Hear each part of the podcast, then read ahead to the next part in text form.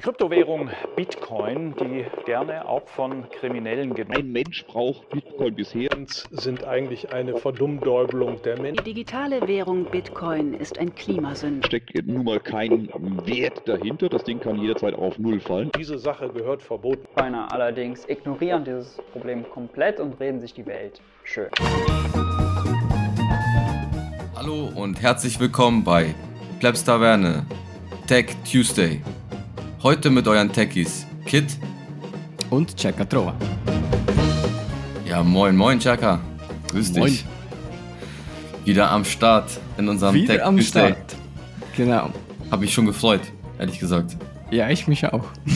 Aber äh, bevor, wir, bevor, wir, bevor wir losstarten, du weißt, die Blockzeit einmal. Obligatorische Blockzeit, Obligatorisch, ganz wichtig. 745919 ist die Blockzeit. Genau. Nice.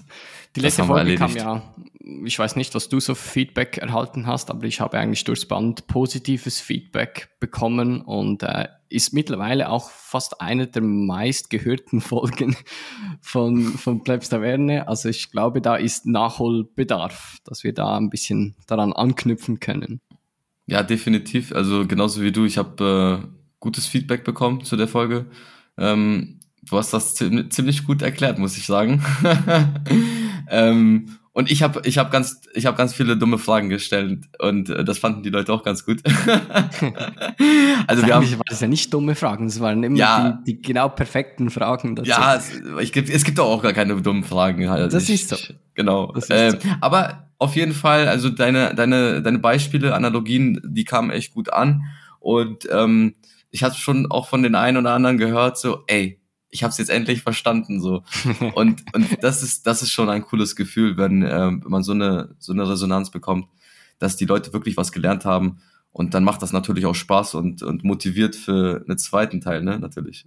Genau. Und das ist ja auch das Ziel. Also wir wollen ja hier nicht irgendwie Geld verdienen oder so, sondern Wissen vermitteln, äh, damit die Leute es checken. Das ist alles Open Source, äh, alles auf freiwilliger Basis und deshalb haben wir uns gedacht, machen wir eine Fortsetzung. Ja, genau. Und ähm, ja, was machen wir denn heute ganz genau? Also du hast da, hast du, hast du da einen Plan für uns oder? Ich hoffe Äh, es, ja. Weil ich bin ja, ich bin ja wieder der, der, der Schüler ähm, und lerne heute wieder. Sehr Und Ähm, woll- ich lasse Ich ja genau. äh, äh, die Leute können es ja am, am Titel der, der Podcast-Folge sehen, dass es heute auch ums Lightning-Netzwerk geht, aber nicht primär. Und zwar haben wir in der letzten Folge, wo ich das Lightning-Netzwerk erklärt habe, habe ich versprochen, auf das Tor-Netzwerk ein bisschen mehr einzugehen, weil die meisten kennen so das Tor-Netzwerk entweder über die Medien, dann wird es gleich irgendwie mit dem Deep Web und Darknet irgendwie verbunden und kriminell und so weiter. Oder die meisten kennen dann irgendwie den Tor-Browser oder diejenigen, die einen Lightning Node haben, haben sich dann schon mal gefragt, hm, hier habe ich eine irgendwie eine HTTP-Adresse, die irgendwie mit .onion aufhört. Da kann ich mich drauf verbinden, dann komme ich auf meinen Node drauf. Wie funktioniert das genau? Und da möchte ich ein bisschen ausholen und mal so erklären, wie das Tornetzwerk so unter der Haube funktioniert, weil das ist auch extrem spannend. Ja, das, das kannst du laut sagen, weil ich habe nämlich gar keine Ahnung. Das ist eine sehr gute Voraussetzung. Äh, ich habe nämlich gar keine Ahnung. Ich bin da gar nicht ähm, im, im Thema. Äh, deswegen, ich freue mich auch, da mehr zu erfahren. Ähm, aber wenn ich, wenn wir schon mal so, also mal so eine Frage vorweg, wie, wieso weißt du denn das eigentlich? Bist du so im Darknet unterwegs? Äh, hast du da deine Erfahrung schon gesammelt oder was? Ähm, nice try, FBI. Ähm, nee, ähm, logischerweise nicht. Äh, nur, nur aus Dokus, also kennst du das? richtig, ja. ja, dann, dann, dann, dann würde ich sagen, starten wir doch einfach mal los. Ähm, was kann man denn, was kann man denn zum, zum Tor, wie, wie, wie, wie kann man das dann eigentlich erklären? Also, ich weiß nur, dass man ähm, im, im Tornetzwerk irgendwie anonym beziehungsweise anonymer vielleicht unterwegs ist, ähm, dass man nicht direkt die eigene IP-Adresse, äh, dass die getrackt werden kann. Aber mehr weiß ich schon gar nicht. Also, wie, wie kann man das denn am besten erklären? Also, ähm, ich habe ich versuche hier auch sehr viele Analogien oder mit Analogien zu arbeiten, weil das sehr gut ankam. Äh, ich habe mir für das Ganze vorher eine Analogie zusammengebastelt und bin das etwa zehnmal durchgegangen und laut meinen Informationen verhält diese. Ich hoffe, die kann ich jetzt auch hier so wiedergeben, wie ich es vorher bei mir in der Wohnung gemacht habe. Ähm, also es ist so, wir, wir beginnen mal ganz von vorne, wie oder was eigentlich ein ganz normaler Webseitenaufruf ist. Und das funktioniert so oder versuche ich zu erklären mit dem Postsystem. Jeder kennt es, das Postsystem. Ähm, da kann man Briefumschlag, einen Brief schreiben, einen Briefumschlag tun und dann wegsenden. Und ich weiß nicht, gibt es das Wort Kuvert in, auf Hochdeutsch? Versteht man das? Mm, also ja, Briefumschlag. also um, äh, Briefumschlag, genau. Ja. Okay. Es könnte sein, weil hier in der Schweiz wird oft das Wort Kuvert verwendet. Aber das versteht man eigentlich auch. Ähm. Wenn ich irgendwie mal Kuvert sagen sollte, aus Versehen, dann meine ich Briefumschlag. Gut. Also es ist so. Disclaimer. ich möchte zum Beispiel jetzt auf einer Webseite irgendwie Daten herunterladen. Gehen wir mal als Beispiel davon aus, wir haben ja letzte Folge sehr viel über Starbucks und so weiter, so ein bisschen Schleichwerbung gemacht. und ich versuche das in dieser Episode nicht mehr zu machen. Deshalb nehmen wir Bitcoin-spezifische Sachen. Ich möchte auf die bitcoin.org Webseite gehen und mir dort das White Paper herunterladen, zum Beispiel. Wie funktioniert das? Mit meinem Post-Analogie-Beispiel ich schreibe einen Zettel oder nehme einen Zettel, da schreibe ich drauf, hey, gib mal White Paper und das packe ich in einen Briefumschlag und dieser Briefumschlag muss ich jetzt adressieren. Wohin muss diese Anfrage? Ja, bitcoin.org, damit kann die Post nicht wirklich viel anfangen. Die muss eine spezifische Adresse haben. Wohin muss jetzt dieser Briefumschlag genau hin? Und deshalb muss ich jetzt zuerst nachschauen, ja, was ist denn genau die Adresse von bitcoin.org? Und dafür gibt es einen sogenannten DNS-Service. Und dieser DNS-Service kann man sich so vorstellen wie ein Telefonbuch. Da kann ich dann nachschauen, okay, da stehen ganze Namen drin, die sogenannten Domains. Das sind jetzt zum Beispiel wie bitcoin.org, steht da drin. Die Adresse ist 1.2.3.4. Und das ist dann keine Postadresse, ähm, sondern dann eine IP-Adresse. IP, Aber in meinem, in meinem Beispiel weiß die Post, wie mit IP-Adressen umzugehen ist. Die also haben da eine Verknüpfung dann, oder? oder richtig. So eine, also gucken in der Liste. die Post weiß dann, wenn, wenn ich jetzt 1.2.3.4 als Empfänger draufschreibe, wohin das Paket muss. Und anhand von diesen Informationen, von dieser IP-Adresse, weiß ich auch, in welchem Land sich diese IP-Adresse befindet. Ich habe jetzt nicht nachgeschaut, wo bitcoin.org sich befindet, aber ich nehme jetzt einfach mal als Beispiel irgendwie Norwegen. Das befindet sich in Norwegen, dieser Webservice bitcoin.org. Also schreibe ich da auf meinem Briefumschlag nun drauf, hey, bitcoin.org 1.2.3.4 ist die Adresse und ich schreibe auch meinen Absender drauf, also meine Adresse, damit dann der Empfänger weiß, ja, wohin muss er die Antwort zurückschicken. Und da schreibe ich dann drauf, Cercatrova und so weiter, meine IP-Adresse aus der Schweiz. Dann nehme ich diesen Briefumschlag, sende, gebe ihn der Post auf und dann geht's los. In diesem Beispiel jetzt ist das Postnetzwerk, ist das Internet. Wie es genau nach Norwegen kommt, ist mir eigentlich Wurst. Hauptsache, es kommt dann an. Der Briefumschlag kommt in Norwegen bei bitcoin.org an. Der Typ da, der den Webservice betreibt, der sieht den Umschlag, bekommt ihn, macht ihn auf und sieht meine Aufforderung drin. Hey, schick mal White Paper. Was macht er? Er geht in sein Archiv, wo er die White Papers gelagert hat, nimmt ein White Paper raus und packt ihn in um Briefumschlag und weiß jetzt auch meine Adresse, wohin er es muss zurücksenden, weil er es ja auf der Absenderadresse von meinem Brief an ihn gesehen hat. Und jetzt sendet er das los in Norwegen, das kommt dann zu mir und ich bekomme das White Paper in einen Briefumschlag. Nachteil hier, der Webservice bitcoin.org weiß meine Adresse. Er weiß, aus welchem Land wurde zugegriffen, weil er ja irgendwie wissen musste, ja, wohin muss er die Antwort zurücksenden. So funktioniert eine ganz normale äh, Abfrage auf einem Webservice zum Beispiel. Genau das so funktioniert es plus minus, wenn du jetzt irgendwie auf ähm, bitcoin.org die Webseite aufrufst. Ein bisschen mehr noch im Hintergrund, aber mal vereinfacht gesagt etwa so. Die Abfrage, was ich jetzt gemacht habe mit Hey, gib mal White Paper, habe ich jetzt in meinem Beispiel extra unverschlüsselt gemacht. Aus einfach einfacherheitshalber Gründen, weil sonst noch mehr Sachen im Hintergrund passiert. Das bedeutet, wenn ich eine Abfrage auf diesem Zettel habe ich ja draufgeschrieben, hey, gib mal White Paper, unverschlüsselt sende. Im Internetbeispiel auf eine Webseite mit HTTP zugreife, meistens kommt dann oben im Browser so mit einem Schlösschen, das offen ist und wo dann steht, hey, Website ist unsicher, dann kann jeder auf diesem Weg meinen Zettel lesen. Das ist wie eigentlich, als wäre der Briefumschlag wäre durchsichtig. Das heißt, der Pöstler kann das lesen, also Postbeamte. Auf dem ganzen Weg sieht man, was da drin steht, dass ich das White Paper anfordere.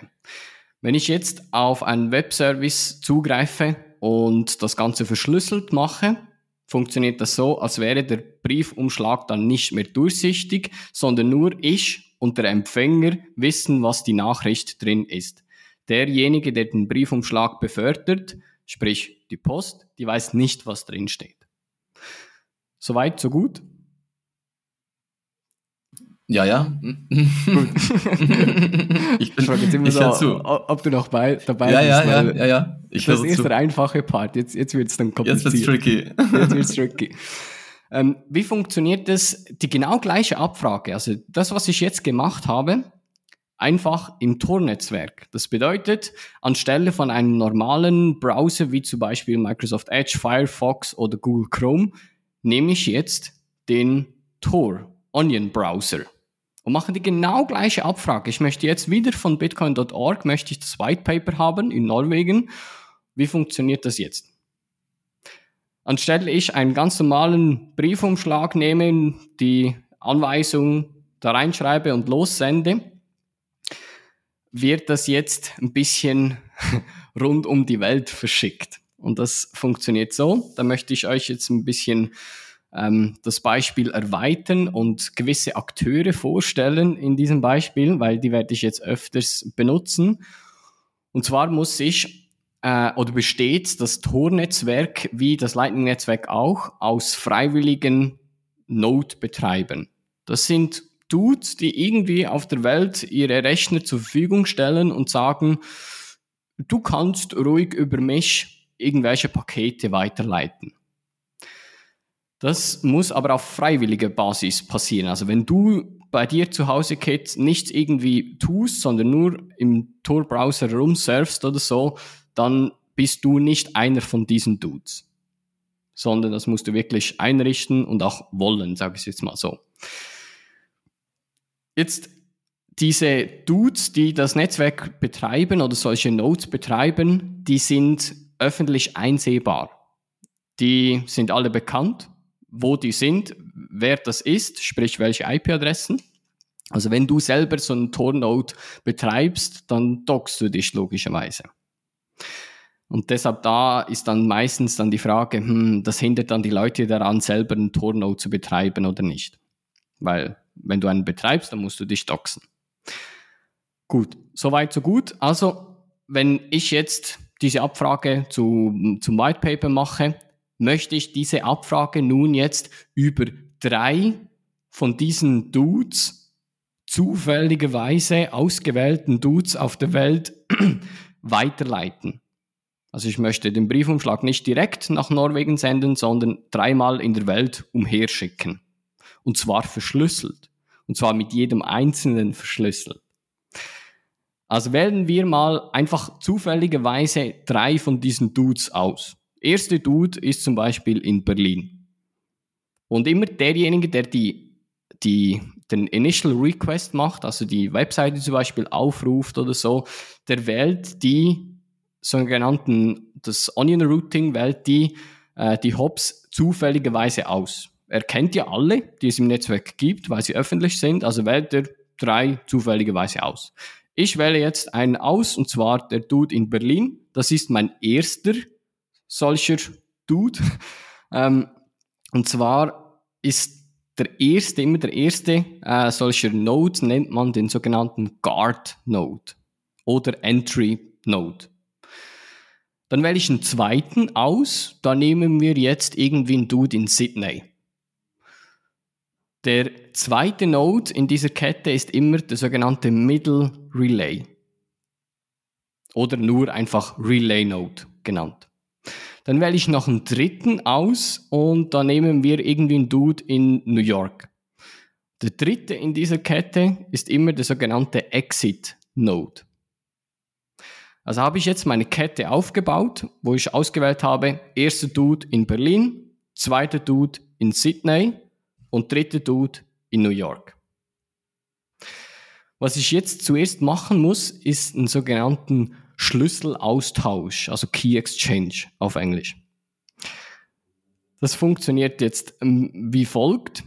Ich muss jetzt mit all diesen dreien irgendwelche Schlüssel austauschen, ohne dass die Leute, mit denen ich jetzt gleich zusammenarbeite, und zwar Berlin, Sydney und New York, sich untereinander alle kennen und wissen, dass ich der Initiator bin, der die Schlüssel austauscht. Das ist schon mal das erste Problem. Wie machst du das? Und da versuche ich mal das Beispiel wieder mit der Post zu nehmen, weil ich ziehe das jetzt knallhart durch mit der Post, ist mir scheißegal. ähm, also was, was ich mache ist als erstens, ich erstelle drei verschiedene Schlösser mit je zwei Schlüssel. Die ähm, Schlösser, um es besser zu visualisieren, gebe ich denen Farben, damit man weiß, okay, wer kann welches Schloss genau öffnen. Der Dude in Berlin, mein Guard Node, der hat die Farbe blau. Der zweite Dude in Sydney, der hat die Farbe rot. Der dritte Dude in New York, der sogenannte Exit Node, der hat logischerweise die Bitcoin-Farbe orange.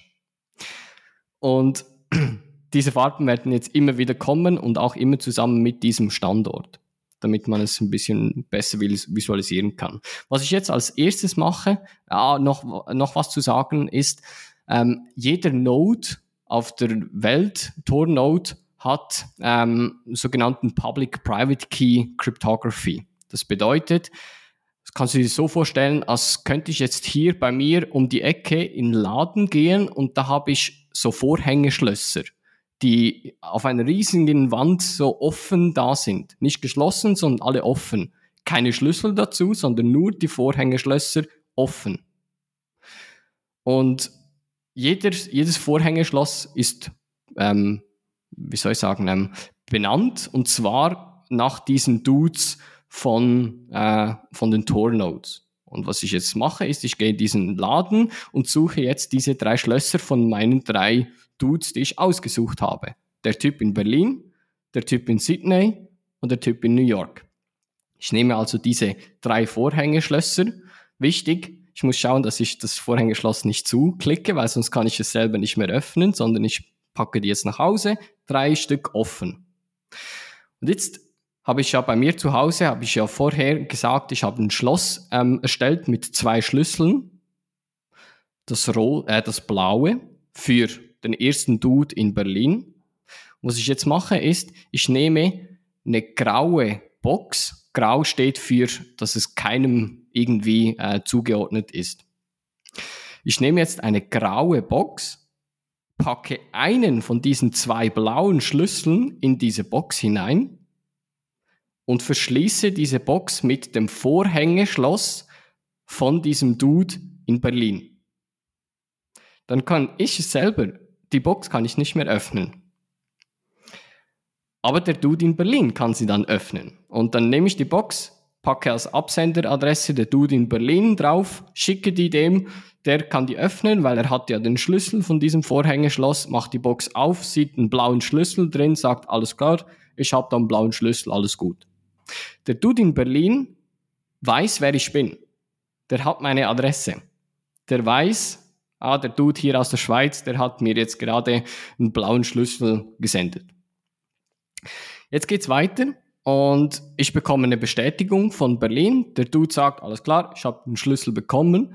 Und was ich jetzt mache, jetzt kann ich ja mit diesem Dude in Berlin in blauen Boxen mit blauem Schloss kommunizieren, weil wir beide jetzt einen Schlüssel haben.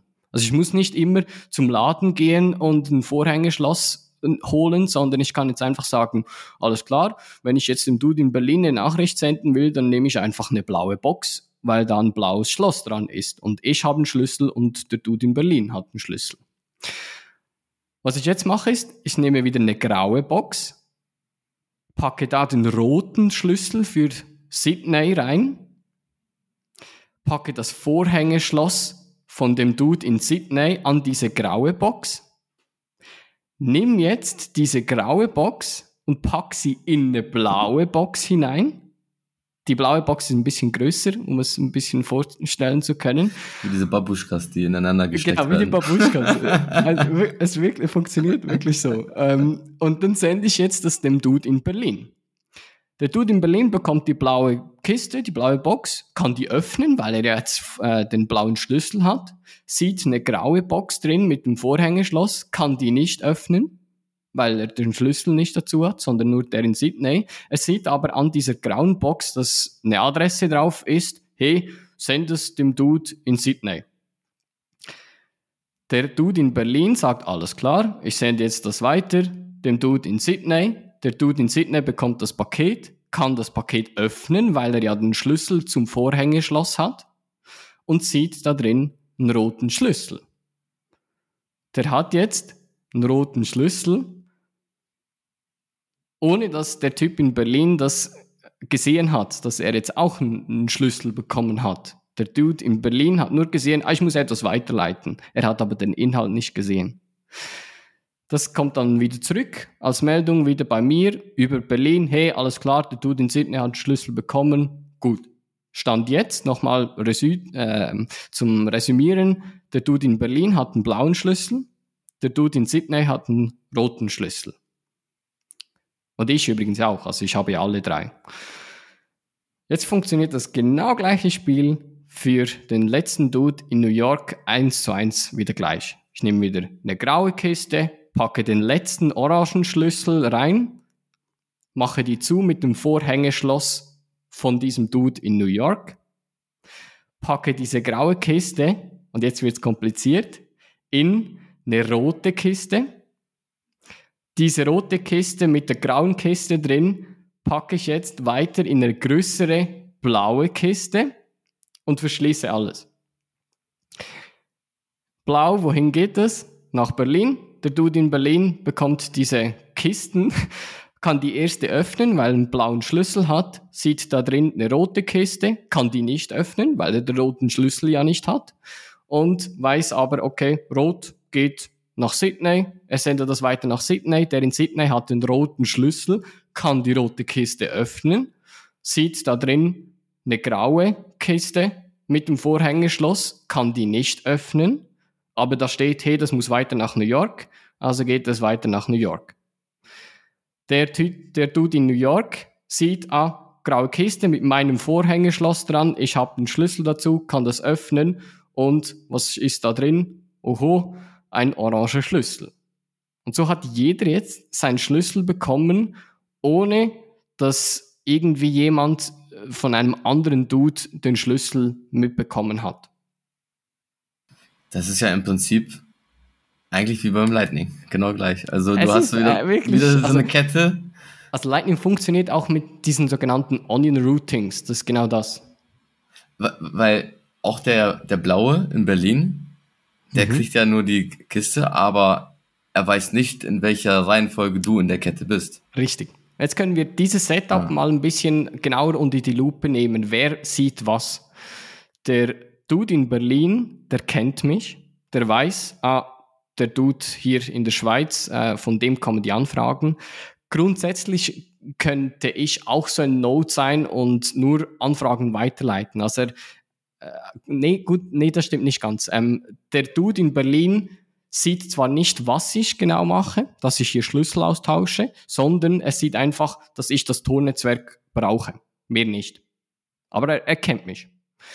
Der Dude in, Berlin, äh, in Sydney, der mit dem roten Schlüssel und mit der roten Box, der kennt mich nicht. Der weiß nur, hey, hier kommen Pakete von Berlin, die muss ich irgendwie nach New York weiterleiten. Der Dude in New York, der sieht, ha, ich habe hier irgendwie einen Schlüssel bekommen von dem Dude in Sydney, aber er weiß nicht, dass ich eigentlich dahinter bin.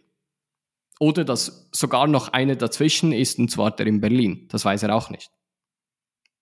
Soweit, so gut. Jetzt hat jeder seinen Schlüssel und jetzt kann die Magic beginnen, weil äh, eigentlich wollten wir ja nicht nur Schlüssel austauschen, sondern eigentlich wollte ich ja auf bitcoin.org mir das scheiß Whitepaper endlich mal downloaden. Und genau das machen wir jetzt, weil jetzt habe ich ja eine wunderbare sogenannte Onion Routing Kette aufgebaut mit diesen drei Dudes und die können wir jetzt gebrauchen, weil jetzt mache ich genau die gleiche Anfrage. Hey, auf dem Zettel, hey, gib mal Whitepaper, schreibe ich drauf, pack die in einen Briefumschlag und schreibe als Empfänger bitcoin.org in Norwegen 1.2.3.4 drauf. Logischerweise schreibe ich da nicht als Absender meine Adresse drauf. Das wäre ja blöd. Das wollen wir genau verhindern. Also lasse ich dieses Feld einfach leer. Und dann packe ich jetzt diesen Briefumschlag Logischerweise ist er verschlüsselt. Das bedeutet, der ist nicht durchsichtig, dieser Briefumschlag, sondern weiß. Also da sieht man nicht, was drin ist. Dieser Briefumschlag packe ich jetzt in eine orange Kiste, schließe die zu. Diese orange Kiste mit dem Briefumschlag drin nehme ich jetzt, packe die in eine rote Kiste hinein, mache die zu. Diese rote Kiste mit dem ganzen Inhalt nehme ich jetzt wieder und packt die in eine blaue Kiste hinein.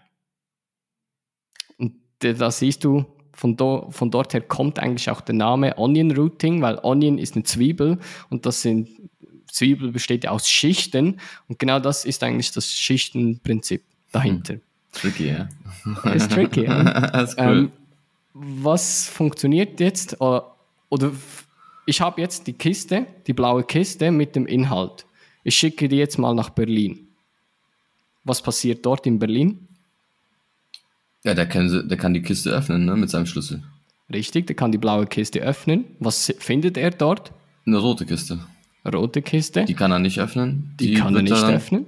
Da und da, da ist ein Absender drauf, das, oder beziehungsweise eine Adresse drauf, dass es dann nach, ähm, nach Sydney weitergeleitet werden muss. Richtig. Und der öffnet Der dann, Mhm. genau, der hat ja den Schlüssel, er öffnet die Kiste, hat aber dann wieder ein Problem, weil er dann eine orangene Kiste hat, wo er den. Schlüssel nicht hat. So, das leitet er weiter nach New York, weil er die Adresse auf der Kiste hat. Mhm. Und der in New York öffnet die Kiste, Mhm. findet dann, also mit seinem orangen Schlüssel öffnet er das und Mhm. findet dort den Zettel von dir, wo drauf steht, äh, gib mal, gib mal White Paper schnell. Achtung da, ähm, beim Umschlag. Dude in New York. Genau, der kriegt den Umschlag. Den Umschlag Genau. und der öffnet ihn ja nicht. Genau, den, den öffnet er nicht. Da steht im Prinzip dann drauf ähm, äh, bitcoin.org in Norwegen 1.2.3.4 Richtig? und dort sendet er es hin. Die kriegen den Umschlag, wo dann drauf steht, gib mal, gib mal Whitepaper schnell mhm. und der kann im Prinzip die Kette zurück dir das Whitepaper zukommen lassen, weiß aber gar nicht, wer du bist. Richtig, das spielen wir jetzt mal noch kurz durch, weil der sogenannte Exit Node, der in New York, der den, Umschlag dann lossendet, schreibt noch als ähm, äh, Absender seine Adresse drauf. Sprich, hey, Dude in New York, Logisch. New York. Und das bedeutet, der Webservice, der in Norwegen von bitcoin.org, wer sieht er?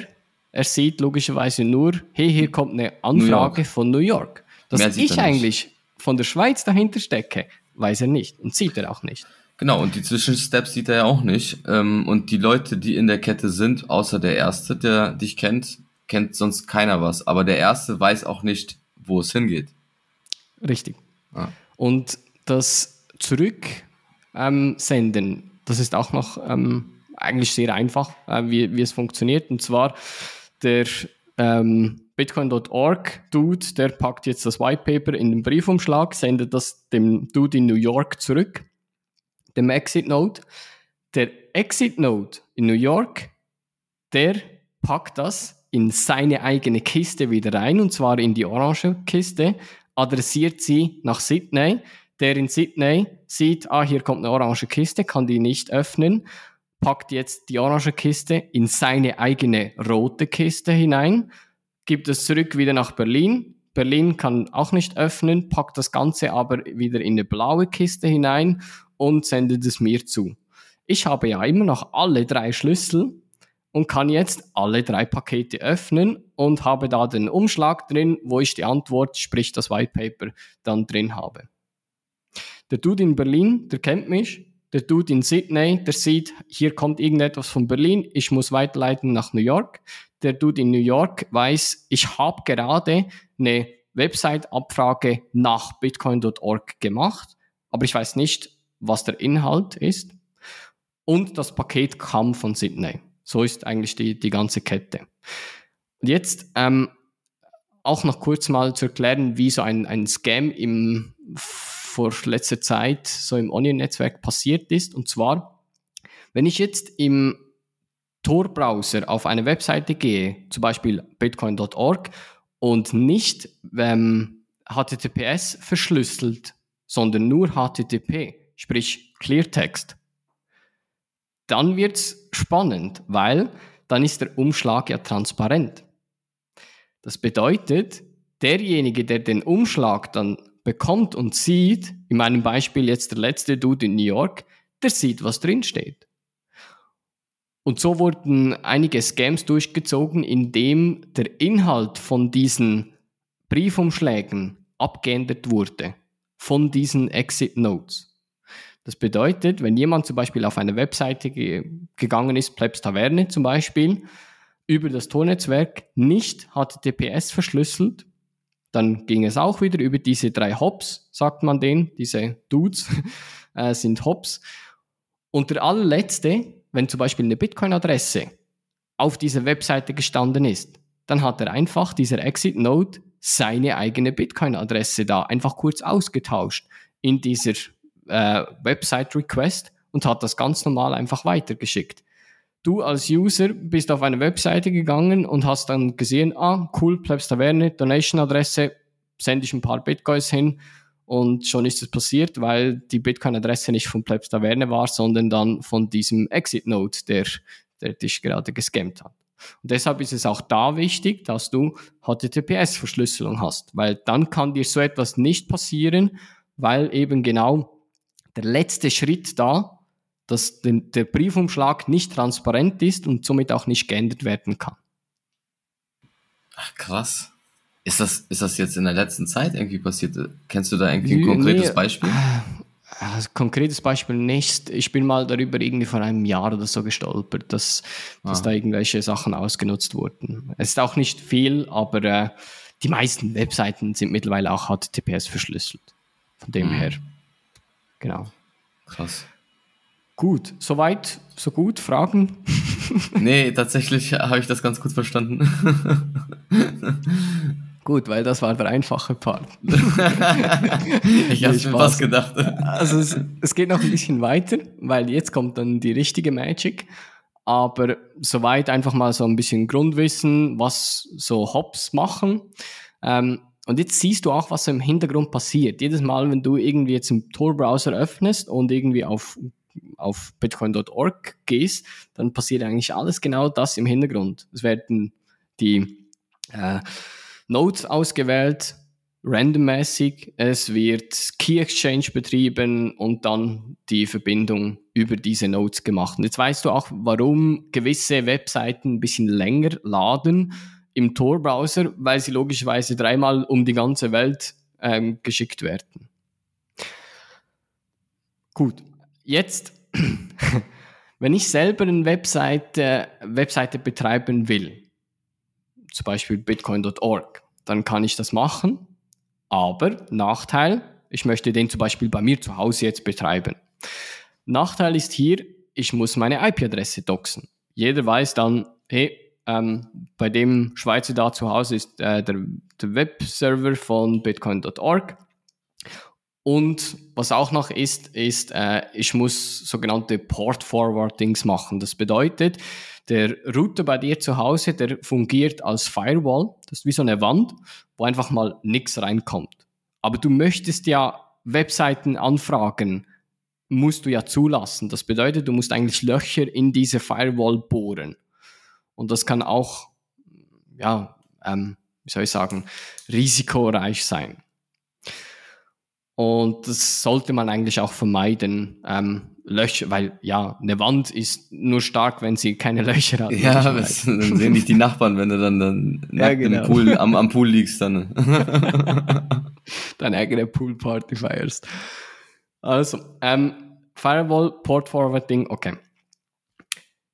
Wie du jetzt aber eine Webseite hosten kannst, ohne dass du solche Port Forwardings machen musst, ohne dass du der ganzen Welt deine ähm, Location doxen musst, kannst du sogenannte Hidden Services erstellen. Und diese Hidden Services, das sind genau diese .onion-Adressen. Diese .onion-Adressen ähm, sagt man, ja, wenn du auf solchen Adressen unterwegs bist, das ist eigentlich das, das Deep Web oder das Darknet. Die sind nur von torfähigen Browsern zugreifbar. Das bedeutet, wenn du jetzt diese, meistens ist es äh, nicht lesbare Adresse, .onion, die, wie gesagt, diejenigen, die Node zu Hause laufen lassen, die wissen, von was ich spreche, die kann man jetzt nicht von jedem Browser zugreifen. Also du brauchst wirklich entweder den Tor-Browser oder Onion Routing auf dem iPhone zum Beispiel, dass du auf solche äh, Services zugreifen kannst. Wie jetzt das funktioniert im Hintergrund, ich benutze wieder meine äh, Analogie von, von diesem Postsystem und mit diesen ganzen Tor-Dudes auf der Welt, habe ich jetzt bei mir zu Hause einen Webservice und ich möchte ja meine Adresse nicht doxen, habe ich sogenannte Introduction Points. Das sind äh, Tor-Dudes, wo ich auch zufällig im Netzwerk auswähle. Das sind meistens immer so drei Stück. Für mein Beispiel jetzt nehme ich jetzt nur ein Introduction Point, weil es einfach einfacher geht. Ich wähle jetzt einen Dude aus in Köln. Der in Köln, der ist jetzt mein Introduction Point von meiner Webseite. Übrigens, mh, was soll ich für eine Webseite hosten, Kit? Hast du da irgendwie ein Beispiel? ähm, Silk Road 2.0. S- Silk Road 2.0, alles klar. Grüße gehen raus an Ulbricht. Richtig. Ähm, Silk Road 2.0 hoste ich jetzt bei mir zu Hause. Ah, ich sag dir, das ist ein schlechtes Beispiel. Ich, ich würde da Anfragen kriegen. Oder Dann mach egal. doch, dann mach doch, keine Ahnung, dann mach irgendwie. Nee, ne- scheißegal, das ziehen wir jetzt durch. Ja, okay, Silk komm, Silk Road 2.0. 2.0. Scheiß drauf, los Also, geht's.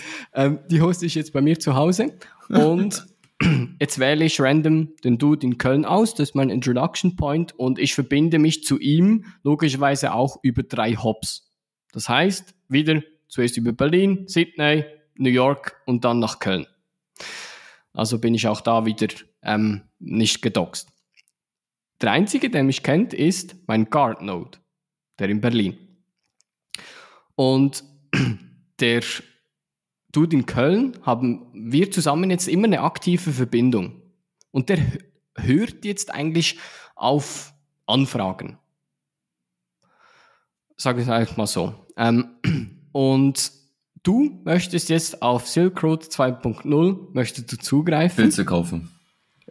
Pilze kaufen, okay. und dann ähm, ähm, hast du ja, also was brauchst du, wenn du auf Silk Road 2.0 von mir zugreifen willst? Was brauchst du für Informationen?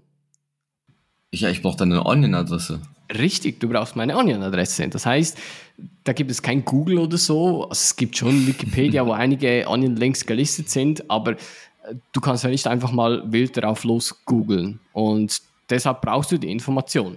Ich gebe dir die und dann hast du mit dieser Onion-Adresse und da hast du dann auch Public-Private Key Cryptography dahinter, da gehe ich jetzt nicht zu tief ein, sonst würde es die, die Folge sprengen, hast du die Möglichkeit anhand von dieser Adresse über sogenannte Hash-Tables dann den Introduction Point zu finden.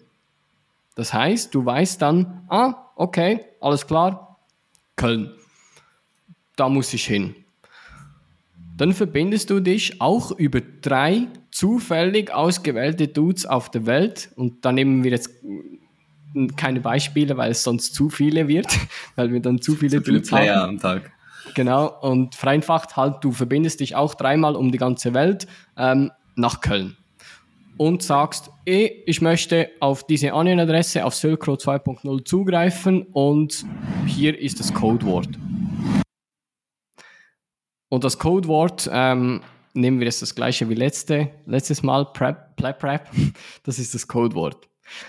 Und dann wartest du bei diesem Dude da in, in Köln und der Dude in Köln sagt, alles klar, warte kurz, in meinem Hinterzimmer hier habe ich eine Verbindung äh, zu diesem Dude von Silk Road 2.0.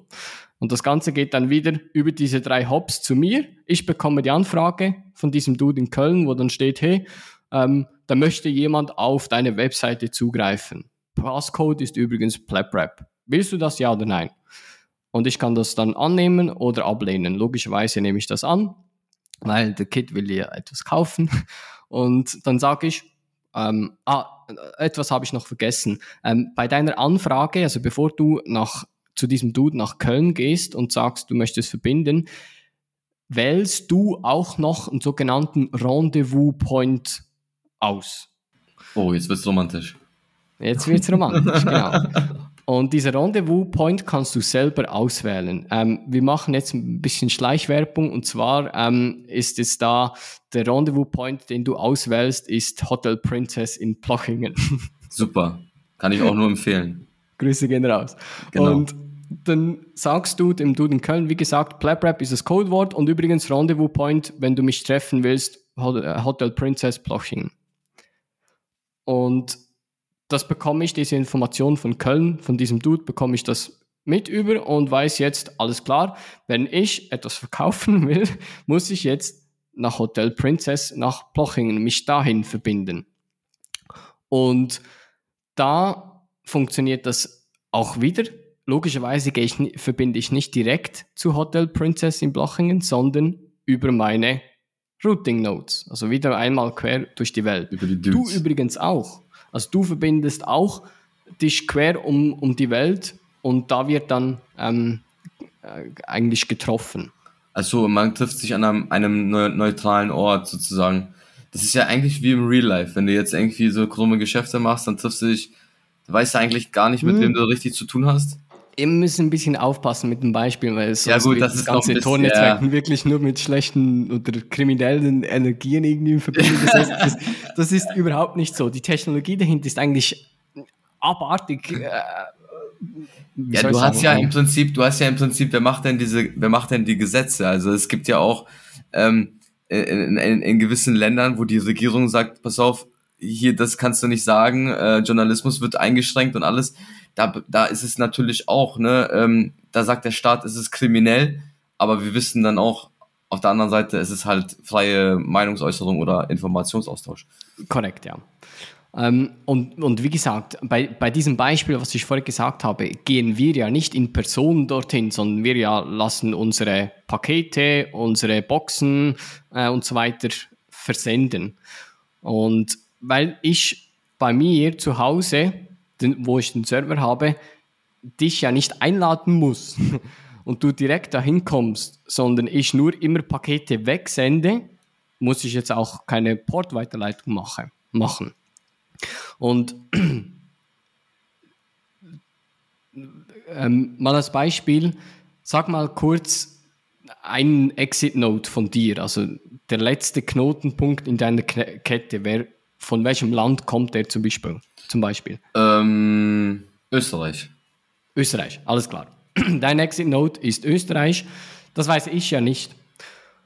Ähm, Hotel Princess ist der Rendezvous-Point. Was Hotel Princess jetzt sieht, ist, dass hier ein Paket von New York kommt, was ja mein Exit-Node ist, oder letzten Knotenpunkt in der Kette, und leitet es weiter an dein Exit-Node, was in Österreich, ist. Österreich. Und da geht das dann ganz weiter. Also Ah. auch Hotel Princess weiß nicht, dass hier gerade der Cherka und der Kid irgendwie am, am Kommunizieren sind.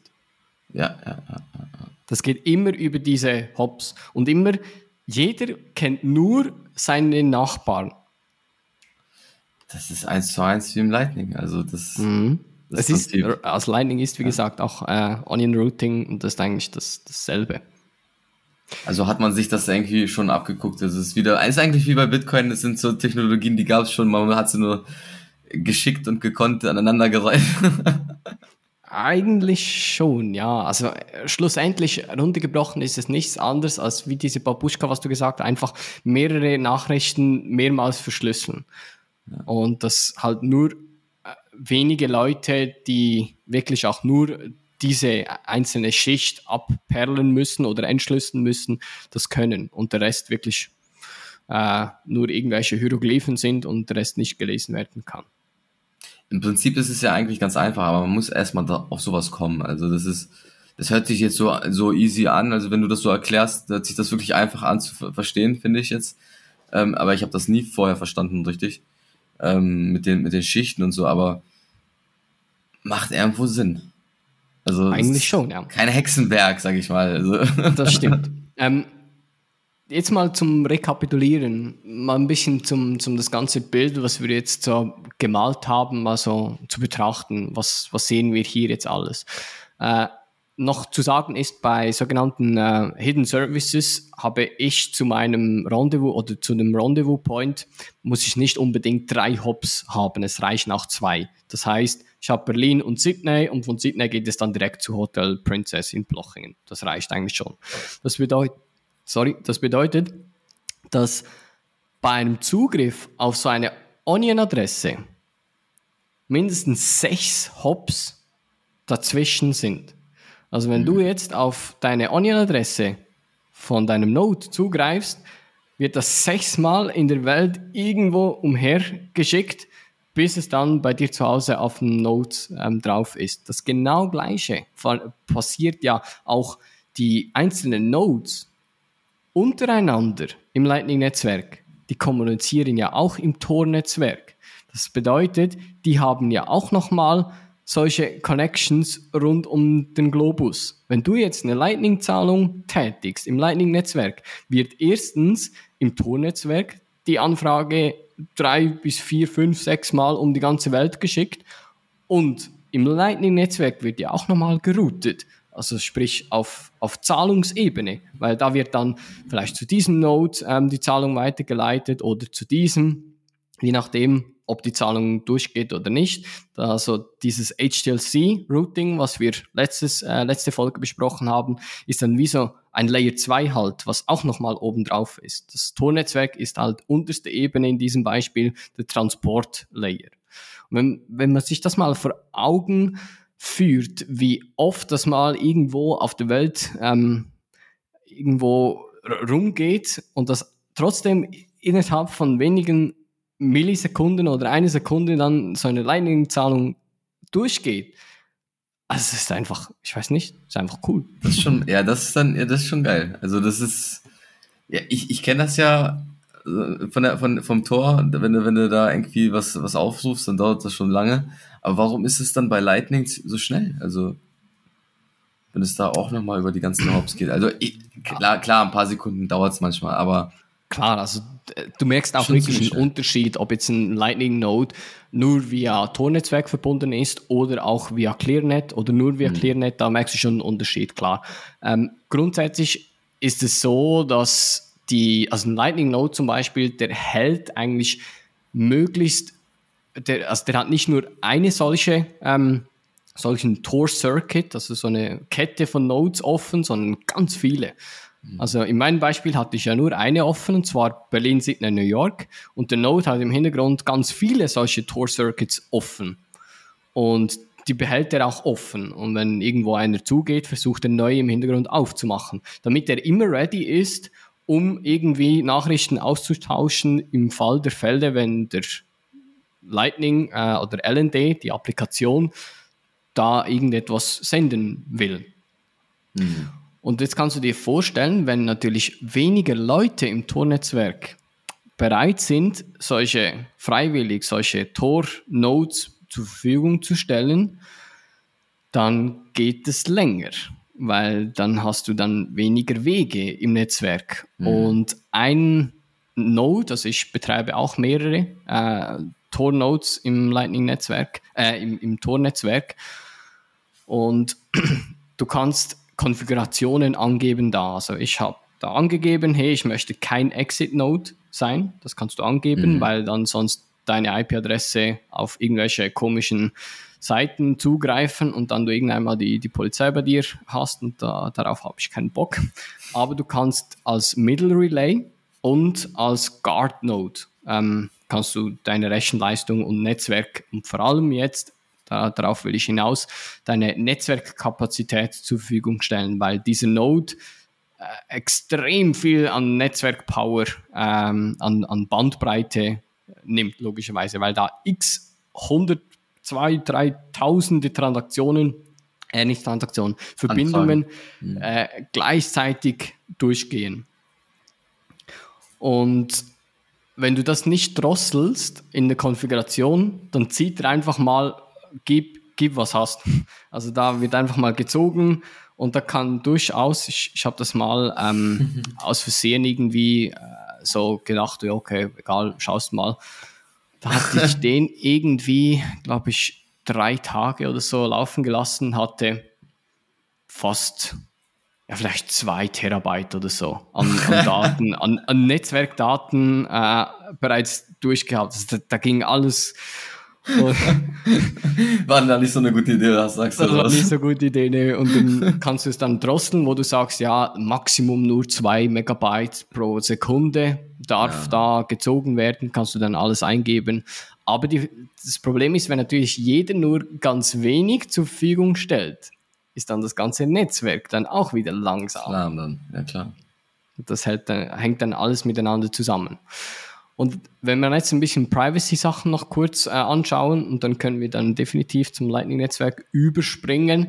Wenn du jetzt eine Entität bist, die sehr viele von diesen Nodes ähm, kontrolliert, und das gibt es im Tor-Netzwerk immer wieder solche Angriffe, dass einfach einer x tausende Nodes hochzieht und damit dann eine Mehrheit oder eine, ja, es ist eine Art wie eine 51%-Attacke, nur ähm, je mehr Nodes du hast, desto mehr Einsicht hast du im Netzwerk. Weil wenn du zum Beispiel als eigene Identität äh, alle drei Nodes in einem Circuit kontrollierst, dann kannst du doxen. Weil wenn ich jetzt der Dude in Berlin bin, gleichzeitig der in Sydney und in New York, dann weiß ich, von wem kommt die Anfrage und wohin will sie. Ja, klar. Aber das machen doch bestimmt Regierungen, oder? Das weiß ich nicht. Äh, das wäre eine Behauptung. äh, könnte sein, wie gesagt, Kann man das ich habe keine Quelle. Also das kann man nicht irgendwie verifizieren, ne? weil äh, welche Regierung gibt schon freiwillig zu, dass sie da irgendwelche Sachen spioniert? ich könnte es mir denken, aber wie gesagt, ähm, Die Mainstream-Medien würden jetzt sagen, die russischen oder so, die Putin und so. wie gesagt, das, das, ist, zu, das ist zu dünnes Eis für mich. Die, Russ die russischen Hackerangriffe. Hast du es nicht gehört in der Propaganda-Medien, äh, Medien, Mainstream-Medien? Genau, also, ähm, jo, genau, das, das wollte ich eigentlich äh, da, dazu sagen. Ja. Aber das hat man, hat man aber auch schon ein paar Mal äh, auch schon mal gehört. Also ich glaube, ich habe das schon mal, ich habe das davon schon mal gehört. Also dass, dass äh, ähm, Entitäten viele Nodes hochziehen und somit ja wissen, wo kommt's her und wo geht's hin. Ähm, wer hätte denn da eigentlich ein, ein, äh, ein Interesse? Also das ist, Ja, du, du kannst, also, was da auch noch dazu kommt, du weißt ja dann nur, wer Tor benutzt und wohin die Anfragen gingen. du weißt nicht, was in dem Wenn Umschlag du- steht. Richtig, das siehst du Ja. nicht. Also wenn du eine HTTPS-Verschlüsselung hast, dann siehst du das nicht. Und jetzt kommt es noch dazu, wenn da reden wir jetzt, also vorher habe ich gesagt, wenn da siehst du dann einfach, ah, der Schweizer Dude will da auf bitcoin.org zugreifen. Bei einer Onion ähm, Zugriff, also sprich auf einen Hidden Service, wie zum Beispiel Silk Road 2.0, da sieht es ein bisschen anders aus, weil da kannst du das nicht machen. Okay. Überfall, Überfall. Wir haben die Euros. Kit ist ähm, lustigerweise aktuell gerade bei diesem Rendezvous-Point in diesem Hotel und wurde gerade von einem ähm, ich wurde gerade überfallen. von einem Gast überfallen. Okay. Privacy gedoxt. Ja, mitten in der Aufnahme werde ich hier von Plebs angegriffen. Hast du gesehen, ne? Du bist Zeuge. Also, als du jetzt kurz weg warst, ich habe den Zuhörern äh, erzählt, dass, dass du bereits jetzt an diesem Rendezvous-Point bist. Äh, Genau, also du wurdest jetzt gedoxt. genau, ich bin also bei mir schon vorbei. Ich kann jetzt hier nichts mehr kaufen bei Silk Road. genau. Wahnsinn, ey. Na gut, wir machen weiter, bevor ich hier noch komplett aus dem Konzept komme. genau. So, wo waren wir stehen geblieben? Tornetzwerk habe ich mir jetzt eigentlich soweit durch. Was ich dir anbieten kann, was wir noch kurz besprechen können, ist, äh, wenn man ein bisschen jetzt Richtung Lightning-Netzwerk wieder zurückgeht, und zwar Fees. Da gibt es ja eine speziellere oder eine ein bisschen andere, es funktioniert ein bisschen anders als bei Bitcoin On-Chain. Mhm. Ja, du hast ja durch die Fees überhaupt das, die, die, also durch die Fees haben wir ja letztes Mal schon geklärt, dass es überhaupt möglich ist, ähm, so ein Incentive zu setzen im, im, im Netzwerk, im Lightning-Netzwerk, dass die, dass die Transaktionen weitergeleitet werden. Also sonst würde es ja wahrscheinlich Richtig. nicht funktionieren. Ne? Jeder würde dann einfach nur chillen. Genau, es, es gibt aber im Lightning-Netzwerk ja zwei Arten von, von Fees. Äh, man, man hört immer diese Zero-Base-Fee und beim Lightning-Netzwerk gibt es die sogenannte Base-Fee und die Fee-Rate. Die Base-Fee ist eine Anzahl und übrigens jeder Node-Betreiber kann da selber angeben, was, was er für Fees für weitergeleitete Transaktionen einnehmen will. Für die Base Fee gibst du da eine Zahl an und diese Zahl bedeutet einfach Satoshis. Mach mal ein Beispiel, ein Satoshi. Ich habe bei mir eingestellt ein Satoshi Base Fee. Dann die zweite Option, die du hast als Lightning Netzwerk Node-Betreiber, ist die sogenannte Fee Rate. Und da gibst du eine Zahl an, die dann per Million Satoshis ist, also ppm. Und ich gebe da jetzt an, zum Beispiel 50. Also 50 ppm und ein Satoshi Base Fee.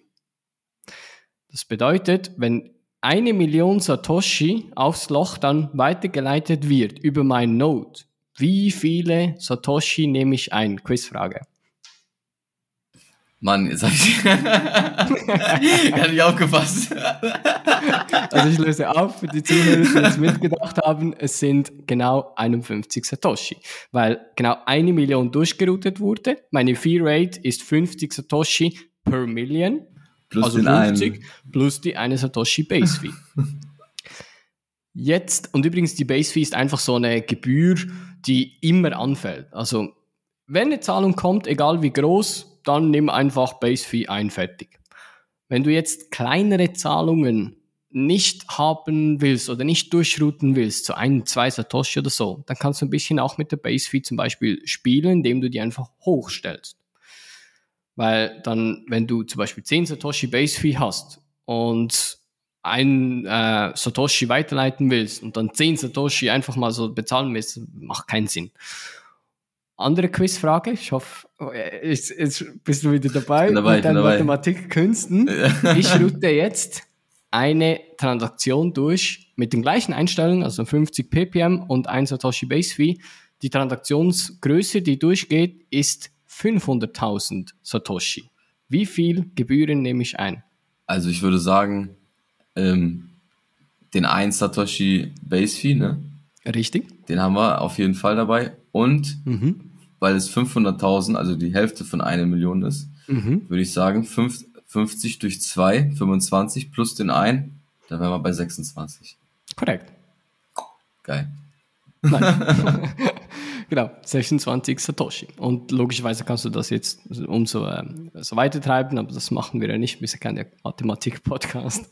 aber so funktioniert so die, die Fee-Struktur. Und jetzt kannst du auch schon mal einen Unterschied zu den On-Chain-Transaktionen feststellen, weil eine On-Chain-Transaktion hat die Fee-Struktur Satoshi per Byte oder per V-Byte. Genau. Einfachheitshalber nehme ich jetzt mal per Byte. Das bedeutet, On-Chain bezahlst du nach Größe. Also wie viel Gewicht hat deine Transaktion auf der Blockchain? Wie, wie viel Platz nimmt sie weg da?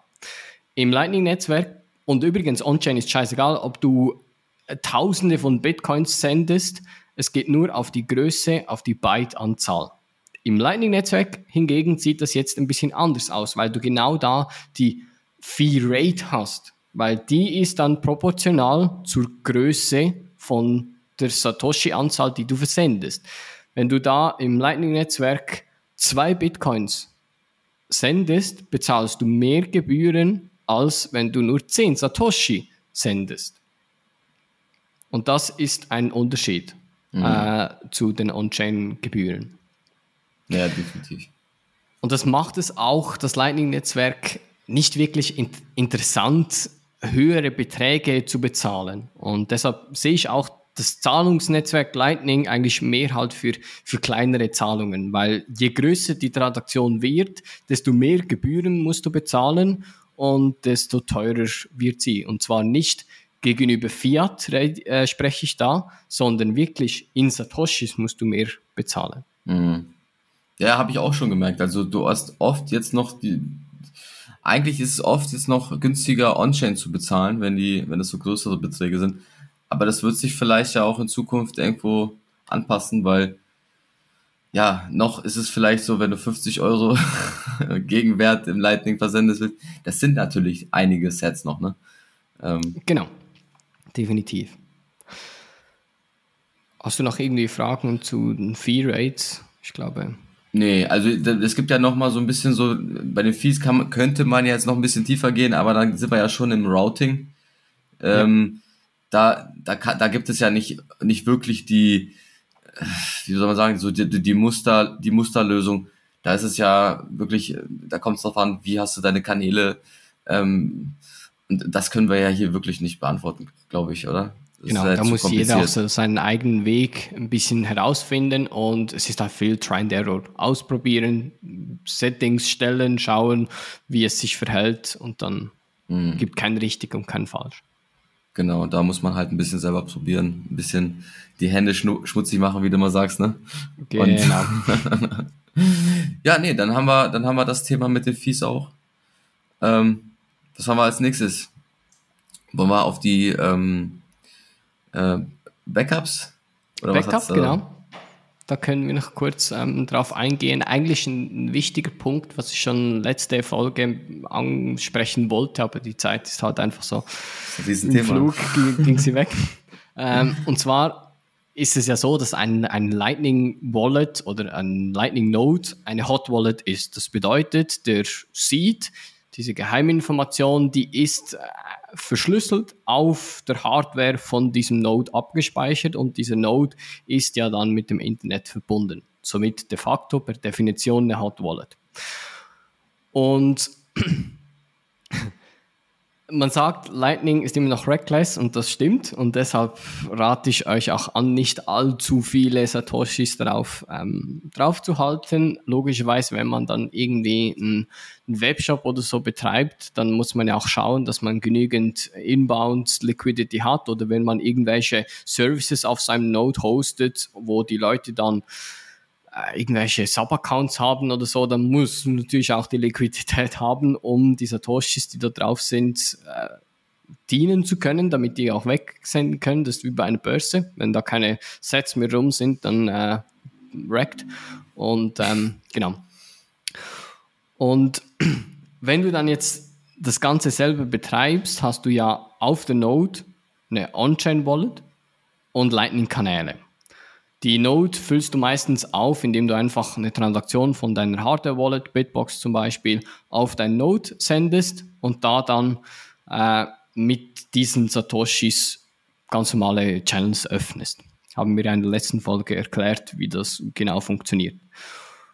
Und wenn dann die Satoshis in den Channels drin sind, dann kommst du mit nur der Information von diesen Seed-Wörtern, wo du beim Einrichten von deiner Node bekommst, kommst du nur an die Funds, die auch wirklich on-chain auf dieser Node sind. Sprich, alle Nodes, äh, alle Sets, die in den Channels sind, kommst du nicht dran. Mhm. Und da musst du zusätzlich ein Backup davon erstellen. Da gibt es verschiedene Möglichkeiten, was du da machen kannst. Eigentlich alle die Off-Chain-Informationen, was der aktuellste Channel-State ist, mit wem du einen Channel hast und so weiter, ist bei LND. Ich, ich bleibe jetzt hier mal bei LND, weil es sonst zu kompliziert wird, wenn man jetzt Core Lightning oder ähm, Eclair und so weiter noch dazu mhm. nimmt. Ich bleibe mal bei LND. Bei LND ist das in eine sogenannte Datenbank abgespeichert, diese Zusatzinformationen und diese Datenbank heißt bei LND channel.db. Das ist eine Datenbank, die lokal auf dem Node abgespeichert ist. Dort drin sind auch die ganzen äh, Gossip-Informationen drin, also sprich die Straßenkarte vom Lightning-Netzwerk. Was gibt es da alles für Nodes? Ähm, was haben die für Channels? Was haben die für Fees und so weiter? Was habe ich selber als Node für Informationen? Das ist alles da drin abgespeichert. Und wenn du jetzt Node geht zum Beispiel kaputt, du hast die Seed-Wörter und that's it dann hast du die Information nicht, welche Channels du besitzt, weil diese ja in dieser zusätzlichen Channel.db Information oder Datenbank liegt. Also müsstest du diese eigentlich auch immer backuppen, wenn du da wirklich autonom sein willst. Das Problem hingegen ist, wenn du jetzt wirklich dieses, diese Datenbank, diese Channel.db backuppen willst, muss die immer aktuell sein. Und zwar aktuell, aktuell. Das bedeutet, wenn in dieser Sekunde jetzt bei deinem Node eine Transaktion du weitergeleitet hast, wo du ja nicht manuell machen kannst, also es passiert ja einfach automatisch, dann musst du schon diesen neuen Stand haben. Wieder neue Backup machen. Richtig. Und wenn du das nicht tust und jetzt einen alten Channel State hast von dieser Datenbank, dein Node geht kaputt, du hast irgendwie vor letzter Woche oder so irgendein Backup, spielst das Teil ein, dann verbindet sich dein Node dann mit deinen Peers und deine Peers sehen halt. Einen ganz alten Stand dann. der einmal. hat einen alten Stand, äh, der versucht mich zu betrügen. Ähm, force close. und wenn du dann auch, ein, also wenn, wenn du ein Force Close initiierst mit, mit falschen oder alten Channel States, dann hat er ja, haben wir letztes Mal gelernt, dass der Gegenüber dann die Möglichkeit hat, eine Penalty Transaction loszusenden und dir den kompletten Channel leer zu räumen. Und deshalb ja. ist es da sehr heikel, da, damit ein Backup zu machen, sag ich mal so. Die Leute, die sich ein bisschen mehr auskennen und auch mit Datenbank-Replikationen ähm, sich auskennen. Also das bedeutet, dass du nicht nur die Informationen in eine Datenbank schreibst, sondern äh, redundant in zwei Datenbanken gleichzeitig reinschreiben kannst mit Master-Slave und so weiter. Da kannst du dann schon ähm, das Ganze ein bisschen Offsite-Backup machen. Aber da musst du dann wirklich auch wissen, was du tust. Und das ist nicht ganz so einfach. Dann gibt es die zweite Variante, wie du da ein Backup machen kannst, und das wird die meisten benutzen das so, und zwar das sogenannte Static Channel Backup. Das ist ein File. In diesem File stehen Informationen drin, mit, mit wem hast du Channels und was das für Channels sind. Da steht aber nicht drin, was der aktuellste Channel State ist.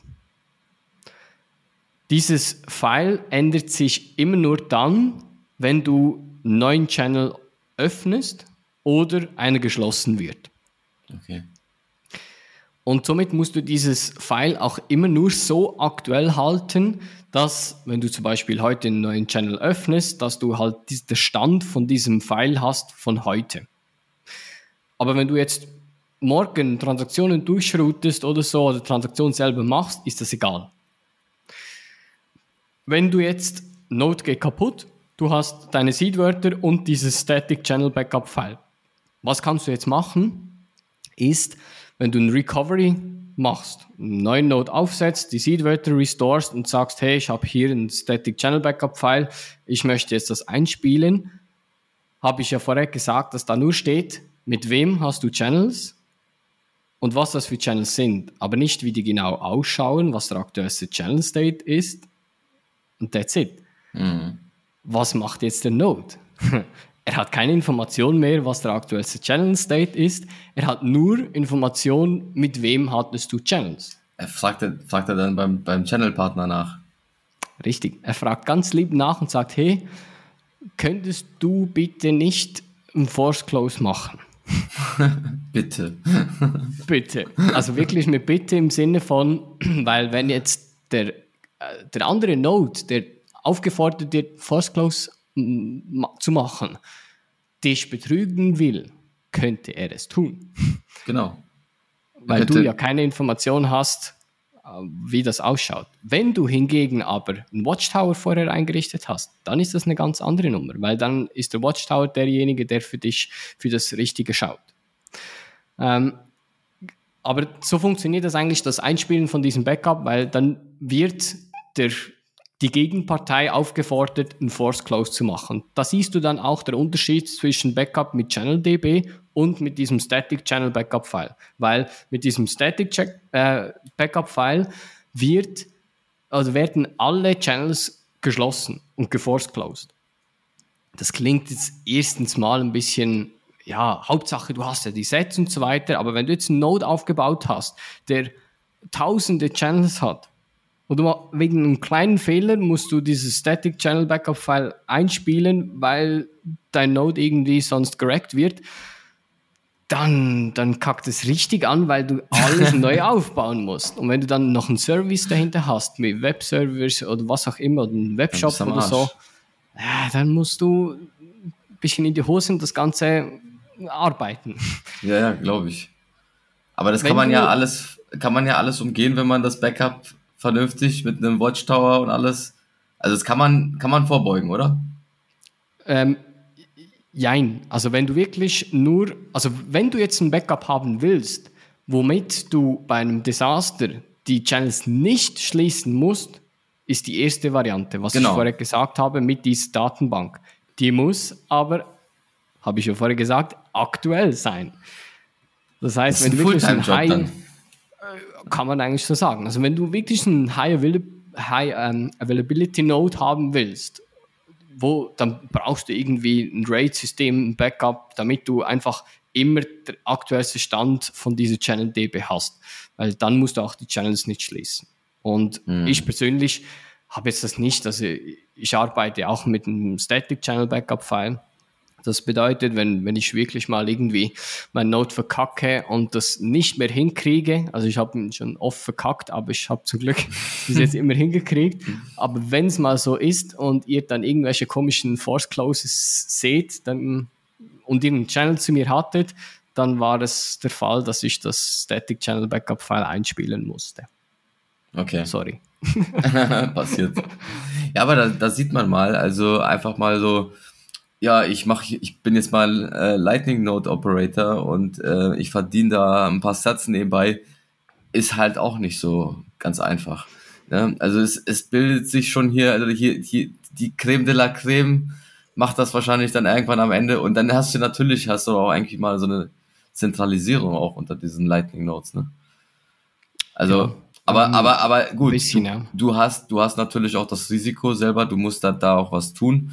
Ähm, dafür dann aber, dass, dass du dann auch am Ende ein paar äh, Sets als Fees bekommst.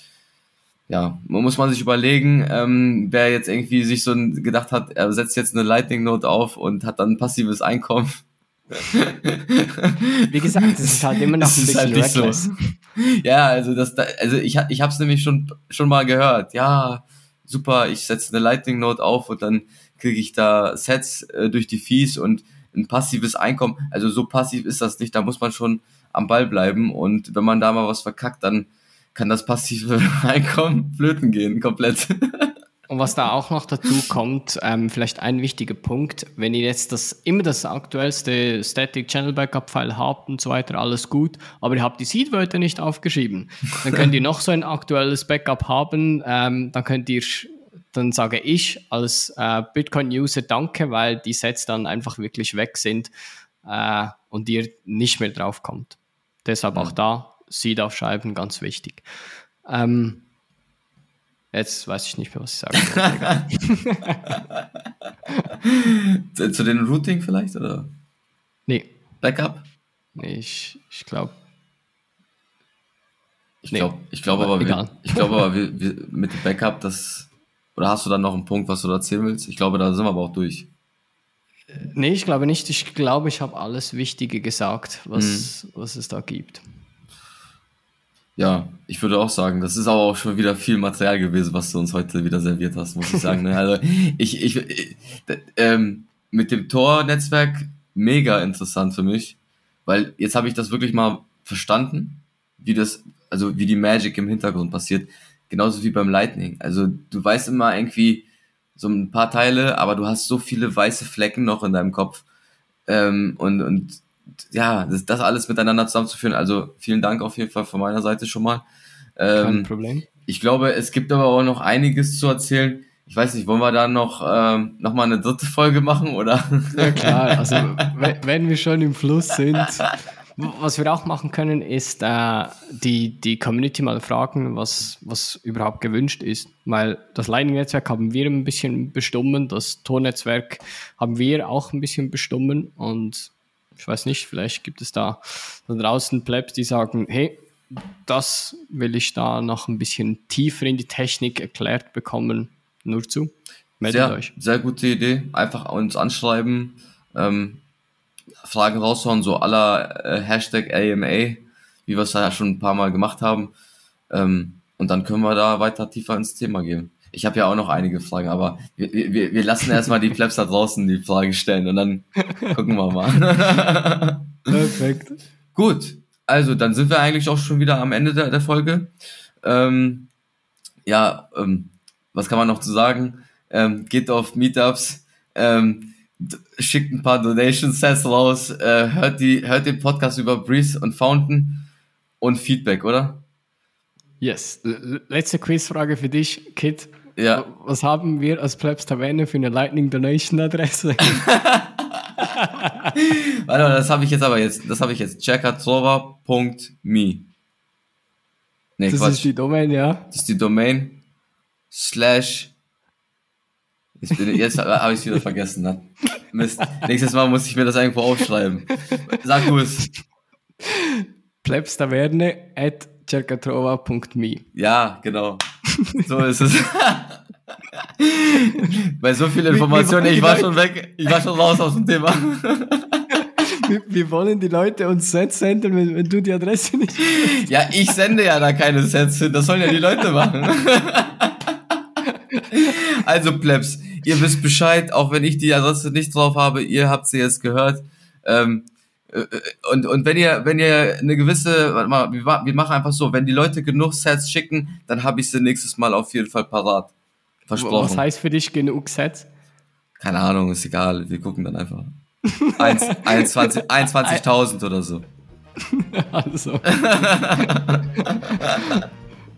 Also, von meiner Seite, ich wünsche noch allen eine schöne Zeit, eine gute Zeit und bis zum nächsten Mal. Plebs Taverne. Ciao, ciao. von mir auch. Ciao, ciao.